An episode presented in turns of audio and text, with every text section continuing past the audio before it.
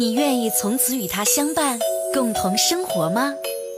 无论是衰老或意外，健康或疾病，乖巧或顽皮，不离不弃的爱他一生吗？我愿意。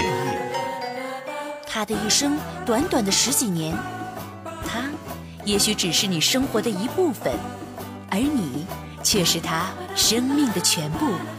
爱他，就爱他一辈子。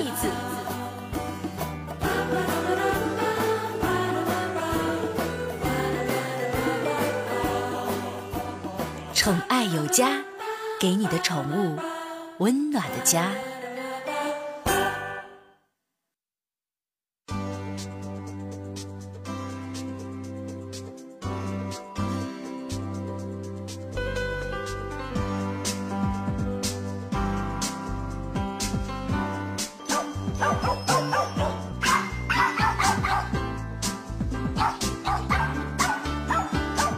宠爱有家，给您的宠物一个温暖的家。我是您的好朋友小克。我今天看了一个新闻，特别有意思啊，说在二零一六年三月七号，说在荷兰的卡特韦克，一只鹰在警方的训练当中捕获了一架无人机，哈，挺有意思吧？这个新闻啊，就是咱说呀，警方训练这个鹰捕获无人机，主要用作什么呢？动物士兵啊？为什么欧美有合法的这个 “falconery” 呢？啊？这是什么意思呢？就是说宠物宠物锻炼这个驯养这一块，那么有哪些条件呢？受不受保护呢？是不是鼓励或者反对呢？今天呢，小克呢就用咱们节目的这个时间跟收音前的各位好朋友说一说。我看完这个新闻我就乐了，什么情况？我就说呀，我说你这个你这个鹰啊，抓这抓这个这无人机是不是靠谱？靠不靠谱？我相信很多人呢看了这个视频了。看了这个视频里边，这个视频里这个无人机啊特别小，大家如果好些没有看到的，听完我们节目，你可以上百度上搜一下啊，稍微大一点无人机，我就搜了一些新闻，因为无人机受伤的事件有多少，我就不一一举例了啊，有拉到手的，有嘎到脸的，有刮掉眼睛的，哎呦，我这说的都吓人，真是，你如果这个老鹰扑上去了，无人机一个闪避，别说鸟腿了，他命还在不在啊？啊，所以说我就很好奇。到底什么样的大脑的容量能够想到去用鹰抓无人机呢？另外，我觉得，另外，我觉得，我我觉得什么呢？咱多说两句啊！你看看这个问题，总不能说国外有人训鹰，国内就应该开放猎鹰吧？是吧？这完全是两码事儿。国外用来抓无人机的鹰是 CB 个体，什么叫 CB 个体？是人工繁育的后代，老鹰下完蛋，人工孵化。给它养大，然后毛长全，教它狩猎，教它捕猎，不是从野外直接抓来的。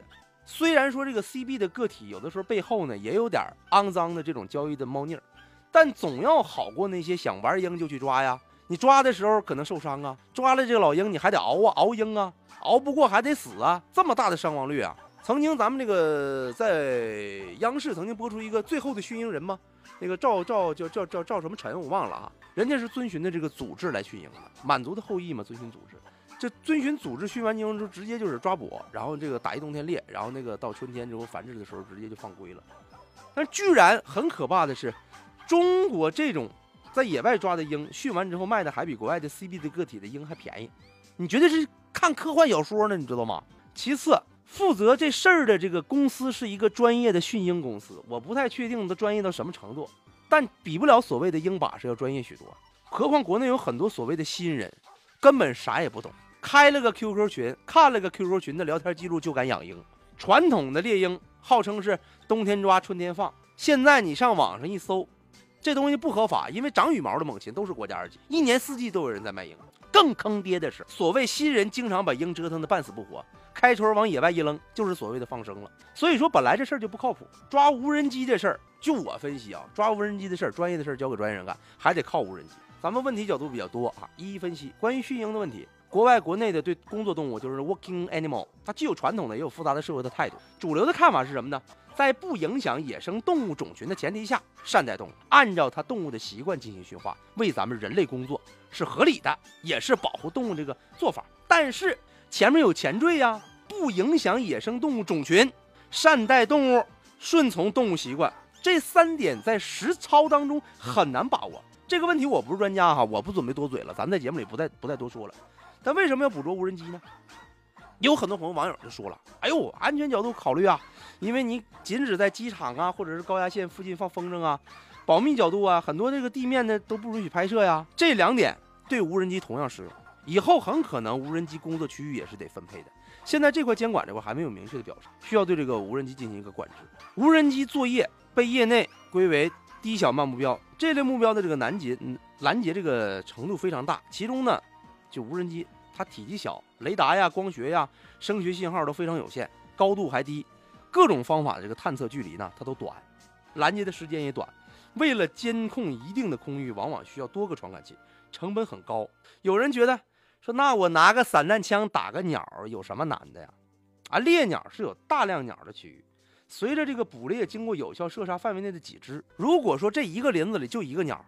你不知道这鸟啥时候能飞到哪儿，你再好的猎枪也没有用。我说我拿一百万块钱的猎枪，你就那一个鸟，你这好几百亩地，你让你去打去打个鸟，你能打着吗？你根本打不着啊！所以说提醒咱们收音机前的各位好朋友，这纯是扯淡。咱们说为什么我说这新闻呢？就是说尝试用这老鹰来捕捉，是不是动物士兵的问题？是不是？你如果说用散弹枪这种杀伤武器对付民用无人机，本身也有问题。首先，你无人机活动的地方都是什么地方呢？平民聚集区也不是战场，还有呢，咱中国这方面，你还你还用枪？你开玩笑？你拿刀你敢拿出去吗？管制。其次就是大部分无人机拦截是警察跟保安的任务，不太可能动用那种高技术的军用设备跟军用人员。其次，它本身不会回应警告，是不是啊？因为目前呢，有很多咱说说这个老鹰这个问题啊，猎人守在森林里打一只鸟很困难，老鹰的天性就是飞在高空当中。通过锐利的目光来捕捉单个的动物，相对于老鹰的猎物啊，无人机的体积大，绝技躲不过鹰眼，机动能力差，绝对是抓到擒来。而且这老鹰呢，能够准确的躲开猎物的爪牙而抓住猎物，也能够准确的躲开无人机的这个旋翼抓住机身。符合老鹰的习惯，警方估计会善待老鹰，少量应用。合法的来源渠道应该不会干扰到野生老鹰的种群、良性的工作的动物的体质。个人观点值得鼓励，但不支持大范围推广。现在很多机场存在这个问题，有专业的训鹰队了。那么三两只鹰在这个机场旁边就放鹰，为什么呢？它驱赶鸟类。还有一个问题就是，咱说说说这个其他的问题啊，就是说后期呢，咱分这个情况，无人机啊。咱要不上那私人领地啊、军事景区啊、科研景区啊，这些呢都不能随便拍的情况下呀，它没有一个详细的划分。但是针对训练老鹰来捕捉无人机这个新闻，我看完只能是嘿嘿一乐啊，支持不反对，但是应该小范围，千万别大范围的、广泛的推扬啊推广。这个是个单位就敢训个三个三个老鹰、两个老鹰来抓无人机，那纯属是扯淡。